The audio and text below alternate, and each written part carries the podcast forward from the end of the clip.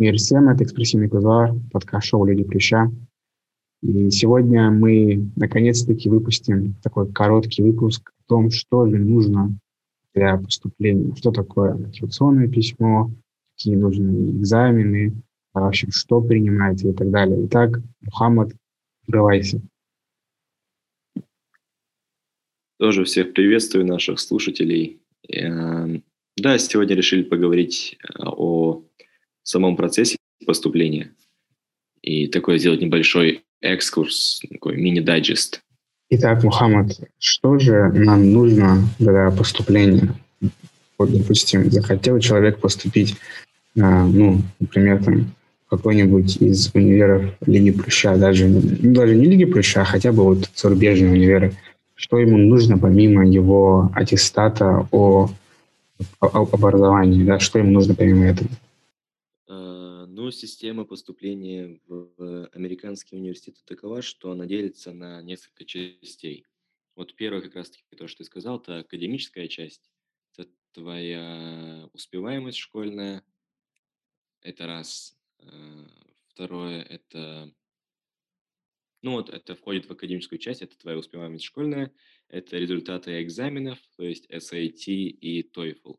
SAT – это как у нас ЕГЭ, то есть там есть часть verbal part, это как э, reading, и есть часть математики. Э, и еще есть третья часть, она уже опциональная, но рекомендуется всегда ее писать, если ты хочешь в престижный универ попасть, это эссе.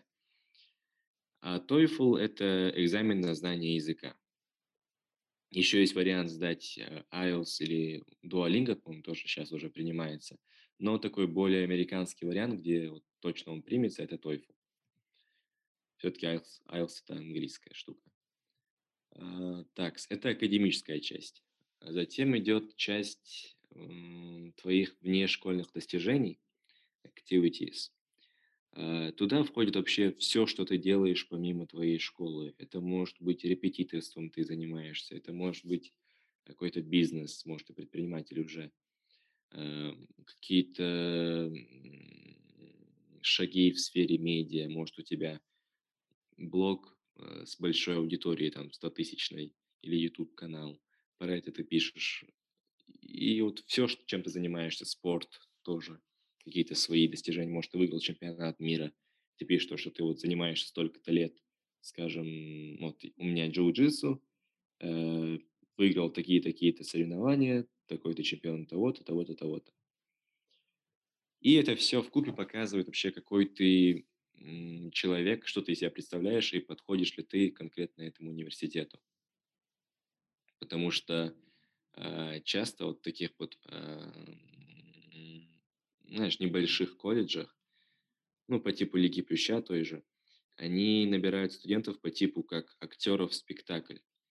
Им важно diversity свой поддерживать. Diversity – это интернациональность, чтобы они могли сказать, что вот у нас учится столько-то процентов э, не американцев, там из Азии, там, Китай, Корея, э, Мексика, ну и другие страны. Из России, кстати, берут там примерно 1-2 студента в год. То есть очень небольшой процент. И то же самое касается не только твоей национальности, но также рода твоих занятий. То есть им, им нужно такое-то количество, э, скажем, техников, которые, в смысле, там, в инженерии, таких, вот, знаешь, технических людей.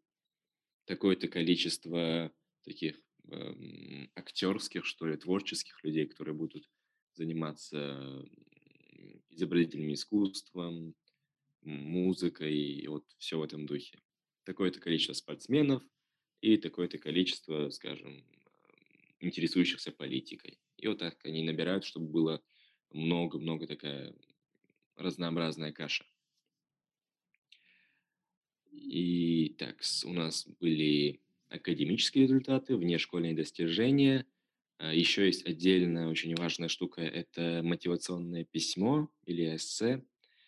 Э, есть несколько видов э, этого письма. То есть первое – это эссе, которое ты отправляешь во все университеты ты, ты там раскрываешь свою личность, показываешь свои сильные стороны, то, что ты, скажем, не указал, то, что ты не мог указать в списке своих достижений, да, внешкольных активностей, ты пишешь там. Можешь еще что-то оттуда тоже взять, как-то это больше раскрыть, как это тебя изменило, твой взгляд на жизнь. Вот должно вот показать, что ты из себя представляешь в этом письме, в дополнение к твоему списку достижений и активностей внешкольных. А, рассказать свою историю тебе можно университету. И также бывают дополнительные эссе. Э, это нужно смотреть на сайте самих универов. Бывает то, что э, им они дают какую-то тему определенную. Вот напишите про это еще, там интересно узнать. Но обычно эти темы, они такие достаточно открытые, и ты можешь как-то начать с этого и потом уже раскрывать э, ту тему, которая тебе интересна. То есть довольно, ну, есть место развернуться в этих темах, и ты не будешь себя как-то сжато чувствовать. И, кстати, в этом как раз-таки загвоздка, ну, это такое препятствие для тех, кто хочет подаваться в очень много университетов, хотя, в принципе, это и не нужно, но если человек прям хочет там 30 универов податься, ему придется написать очень много эссе. А, ну, смотря какие университеты, университеты он подается, конечно, но все-таки, если такие хорошие престижные универы, они часто запрашивают дополнительные эссе по своим темам. И плюс это еще деньги подаваться в много университетов, потому что каждая заявка, отправлять каждую заявку, это тоже дополнительные доллары.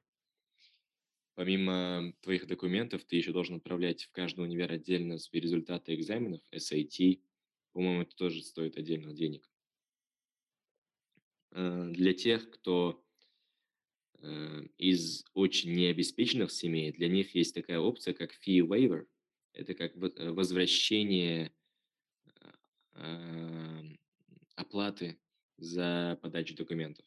Типа ты показываешь им, что, ну, вроде там нужно вписывать э, свои банковские данные, вот сколько там на счету денег у твоих родителей, и они могут из-за этого тебе вернуть оплату за отправку документов, за рассмотрение документов, потому что подают туда очень много людей, э, и это все эти заявки рассматривают, то есть люди живые, и, конечно, нужно тоже платить. Так, у нас есть академические результаты, внешкольные достижения, эссе, мотивационные письма. Также они требуют рекомендательные письма от учителей, наставников – Э, тех людей, которые тебя хорошо знают, которые могут о тебе что-то такое сказать, то, что будет интересно узнать университету. Это может быть твой классный преподаватель, или если ты занимался каким-то научным проектом, твой научный руководитель. Э, может быть, у тебя есть э, своя компания, бизнес, и характеристику, ну, рекомендательное письмо может написать какой-то твой партнер, именитый, ну или не очень.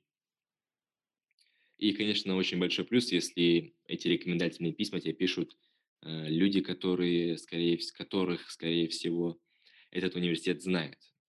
Ну, скажем, я слышал девушки, она вроде поступила в Ель на, ну, в, по направлению политики.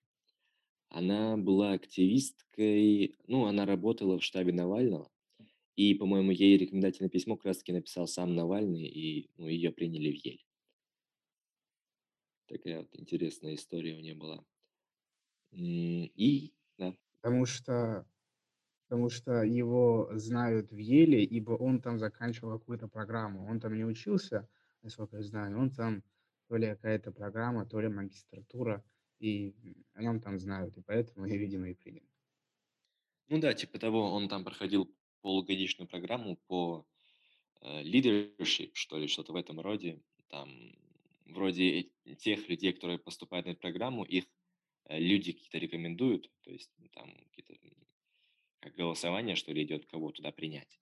И вот туда попал Навальный, он там проучился полгода, э, вернулся. Э, из-за этого они его знают. Еще плюс к тому, что, ну, он же такой уже довольно знаменитая фигура на международной арене, ну, в сфере политики как минимум, его знают как такого оппозиционера. Так, так, так. У нас получается... Вот, да, рекомендательные письма.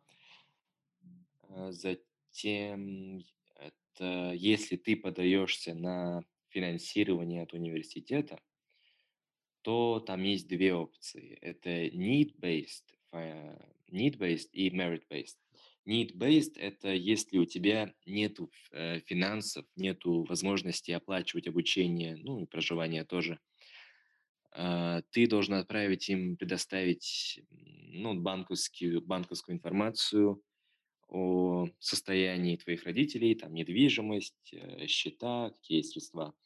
И они, исходя из этого, могут тебе дать какую-то скидку э, или вообще полностью покрыть все обучение. Также есть merit-based scholarships. Это в зависимости от того, это уже зависит не от того, какое у тебя финансовое положение, а уже от того, какой ты сам абитуриент, то есть насколько ты крут.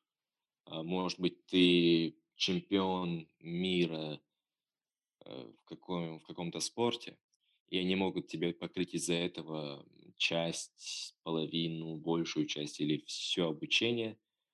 Бывает, что покрывают и обучение, и проживание. То есть, да, merit-based и need-based scholarships бывают. Также есть разные гранты от ну, разных организаций. Это тоже это нужно уже отдельно смотреть, искать. Я знаю то, что в таких универах, как Стэнфорд, ну, Стэнфорд точно, э, Гарвард, по-моему, тоже, ну и другие крутые универы, у которых большой бюджет, э, они говорят то, что для них не важно, какое финансовое положение у их студентов, хотя, возможно, они в этом плане немного лукавят. Э, ну, то есть, если они принимают студента, то если у него не хватает денег, то они по-любому его покроют его обучение, проживание. То есть для них не важно. Если они уже приняли тебя, то по-любому ты будешь там учиться. Или ты будешь оплачивать, если не можешь оплачивать, то, то они за тебя оплатят обучение. А, ну, это потому, что у них большие средства. То есть я недавно получал сообщение, то, что э, чисто фонд гарвардский, э, их бюджет там 30, что ли, миллиардов долларов в то время как бюджет, там, скажем, ГИМО, да, российского, это ну, тоже очень один из таких элитных вузов здесь считается, 0,6 миллиардов, 0,6 миллиардов, миллиардов э, долларов. То есть 30 миллиардов и 0,6. Понимаешь разницу? Государственных вузах для иностранных студентов обычно или нету финансирования, или оно очень маленькое. Обычно э, в гос- они дешевле, но в них нет финансирования, если ты иностранный студент. А частные университеты, такие как э, тот же Гарвард, Стэнфорд тоже частный, Ель, Принстон, Пенсильванский, Нью-Йоркский, Бостонский. Короче, они все частные универы, они обычно дороже, но у них бывает финансирование для иностранных студентов. Это их большой плюс. Так, а, мы поговорили об этом, о том, о сем, что еще. Ну, это еще документы, конечно. Ну, там есть разные перечень документов. Это нужно смотреть на сайте университетов. Потом, ну, вроде у нас такое, если в общем брать, то это все. То есть твоя заявка делится на академическую часть, на внешкольные достижения, на мотивационное письмо и эссе, и такие отдельные документы, как рекомендательные письма, э, плюс там подача на финансовую помощь, и вот все в таком духе. Примерно так. Отлично. Я заранее скажу то, что мы будем для каждой темы делать отдельный выпуск, а, подробно разбирать, что такое внешкольное достижение, что такое там, какие тесты да, различные нужно сдавать а, и так далее. Мы все это будем разбирать отдельно. Это был короткий дайджест такой, как сказал Мухаммад, а, чтобы вы понимали общую картину. Теперь наши следующие выпуски будут углубленные разборы каждой из этих тем.